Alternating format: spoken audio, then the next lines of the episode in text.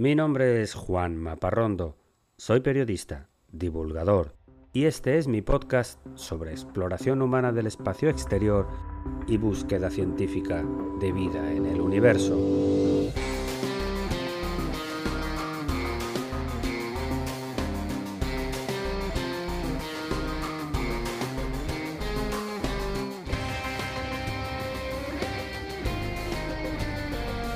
Bienvenidos a El sueño de Laika.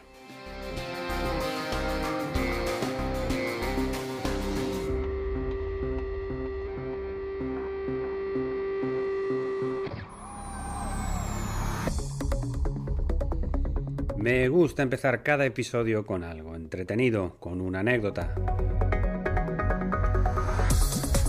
Y te cuento que uno de los políticos más influyentes del siglo XX el inolvidable Sir Winston Churchill, meses antes del estallido de la Segunda Guerra Mundial, escribió un sorprendente artículo en el que no hablaba de la Alemania de Hitler, sino de la posibilidad de vida en el universo. ¿Quién se podía imaginar que mientras los nazis se preparaban para invadir Polonia, Churchill se dedicara a escribir un ensayo científico con conceptos de astronomía? El artículo tiene 11 páginas mecanografiadas con gran delicadeza y es una reflexión sobre qué es la vida y los lugares del sistema solar donde podría existir, concretamente Marte y Venus, donde puede haber agua en estado líquido. Se piensa que el artículo estaba pensado para un periódico inglés, pero nunca se publicó. Pasada la guerra, Churchill lo revisó, pero tampoco entonces fue publicado, y en 2017 fue descubierto en unas cajas de documentos en Estados Unidos, en el archivo de un museo dedicado a Churchill, en la ciudad de Westminster, en Missouri.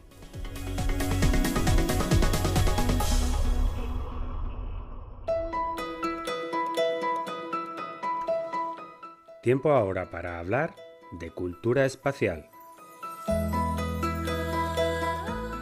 El templo egipcio de Abu Simbel, una de las maravillas de la antigüedad, esconde un acontecimiento astronómico espectacular que se repite dos veces al año, el 22 de febrero y el 22 de octubre.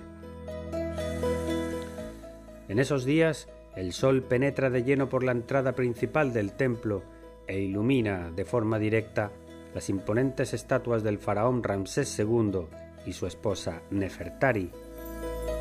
El 22 de febrero fue el día en que nació Ramsés II y el 22 de octubre, el día en que ascendió al trono en Egipto hace 3.300 años.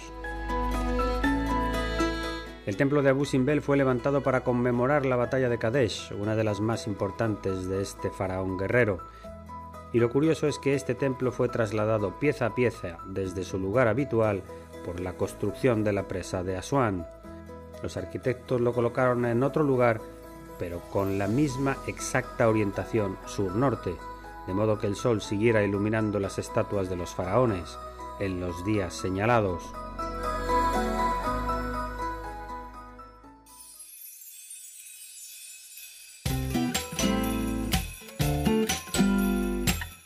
Y con esta musiquita que parece de mañana alegre de primavera, te recuerdo que el sueño de Laika ha ampliado sus contenidos con material exclusivo de pago en la plataforma Patreon.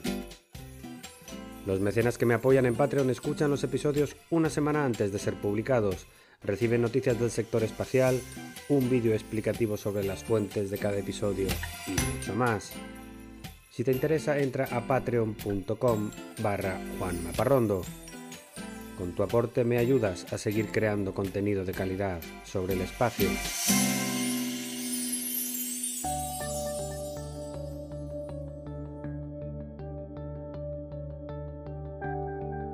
Y entramos ahora en la sección principal del episodio de hoy,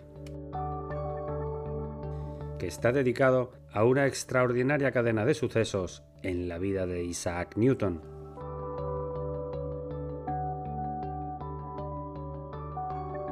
En el episodio de hoy me toca hacer justicia con un personaje que ha esperado demasiado. Este es el episodio 169 del Sueño de Laika y todavía no se había dedicado un episodio completo a hablar de Isaac Newton, el genio inglés que nos regaló un universo ordenado y predecible, gobernado por leyes simples y elegantes que funcionan en todos los lugares y durante todo el tiempo. Son las leyes de la gravedad y del movimiento, que obligatoriamente tenemos que cumplir y que Newton recogió en su gran obra maestra, un libro de tres volúmenes escrito en latín bajo el título de Filosofía Naturalis Principia Mathematica, que todo el mundo conoce para simplificar como los Principia.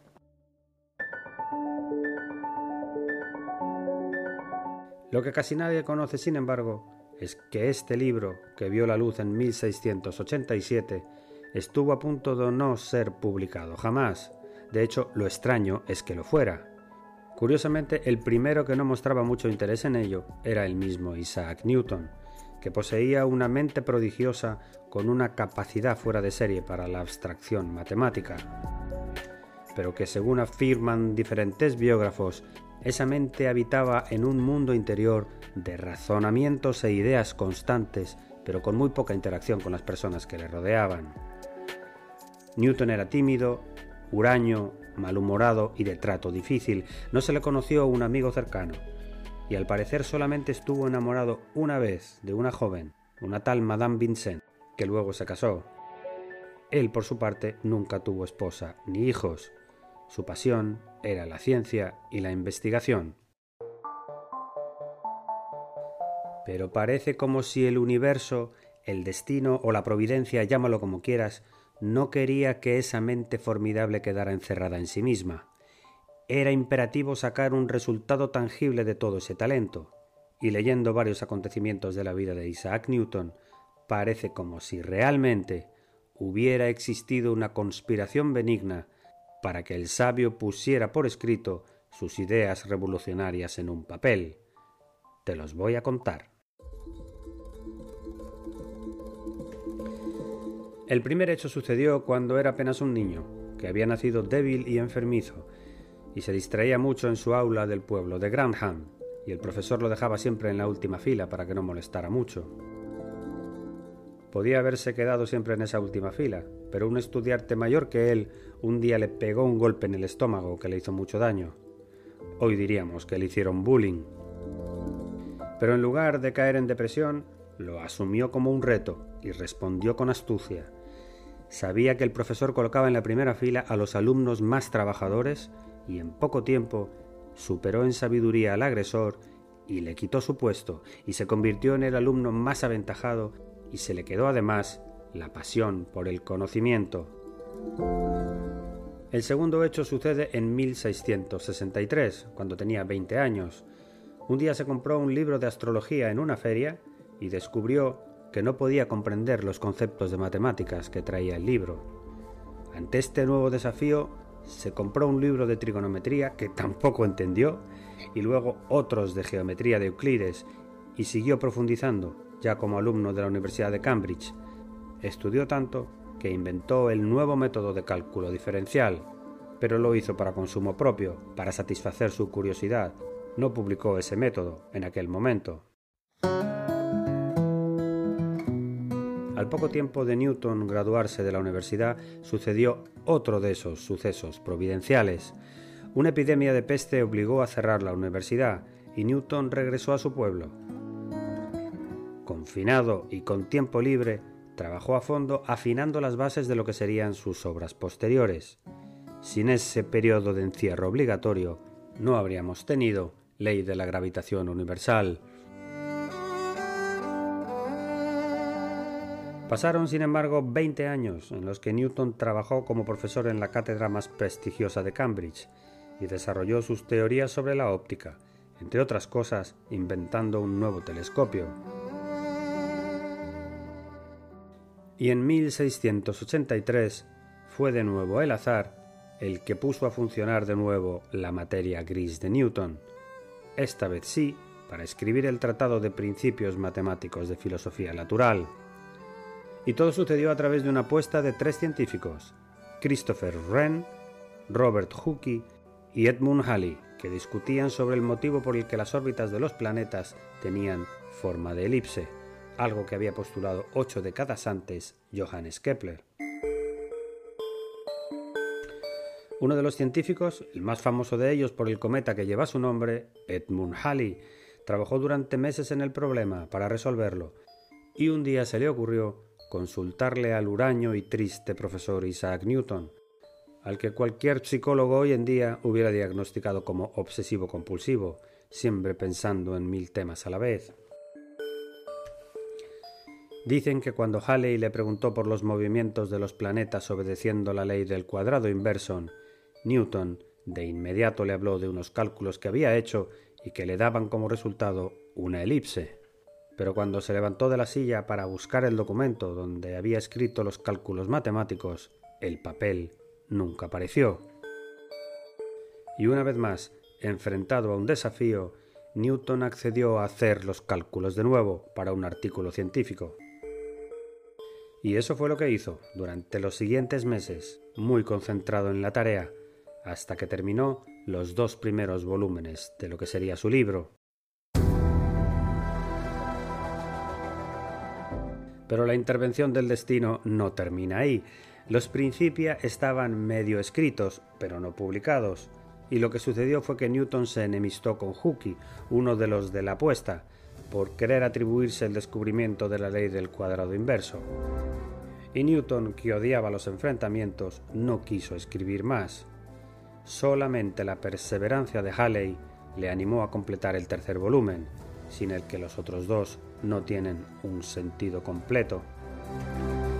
Halley fue además el que se comprometió a pagar la edición de los Principia.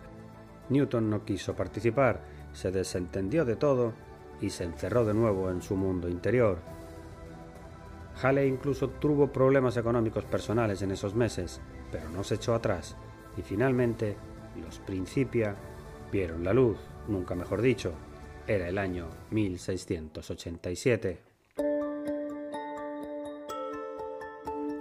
El libro contiene dos grupos de leyes que serían claves para entender cómo funcionan los astros del sistema solar.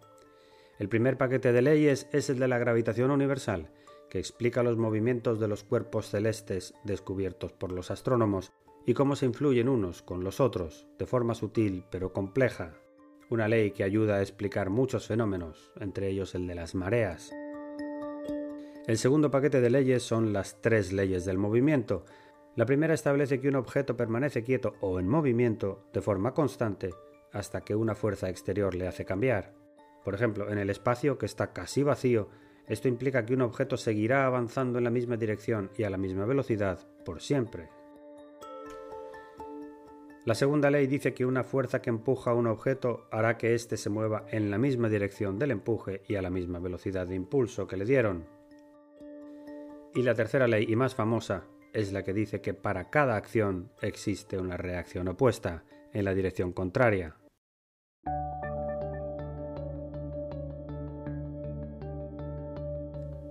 Estas leyes marcaron el fin de una era en la que se explicaban los enigmas con ideas supersticiosas y el nacimiento de otra nueva en la que el hombre, por vez primera, comprendía las leyes de la naturaleza.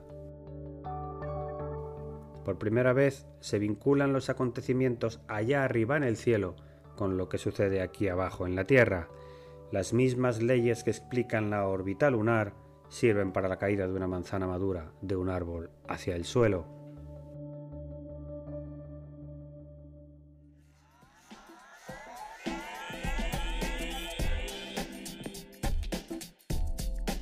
Y no quiero cerrar este episodio sin lanzarte el desafío de la semana. Te invito a que seas, si no lo eres ya, un seguidor constante de las fases de la luna.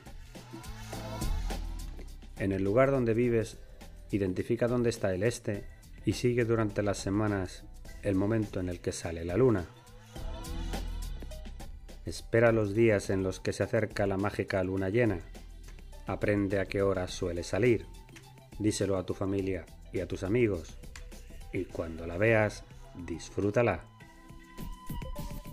es un precioso regalo del cosmos para ti. Y hasta aquí el episodio de hoy de El sueño de Laika. Espero que te haya gustado.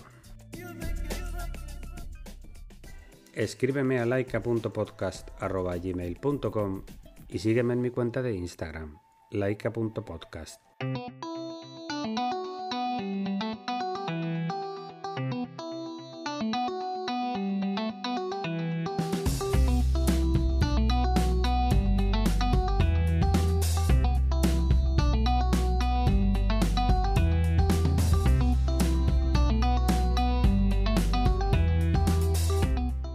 Todos los contenidos de este podcast son materiales originales y están protegidos por leyes de copyright. Todas las músicas y sintonías han sido compradas a sus autores o son de reproducción libre.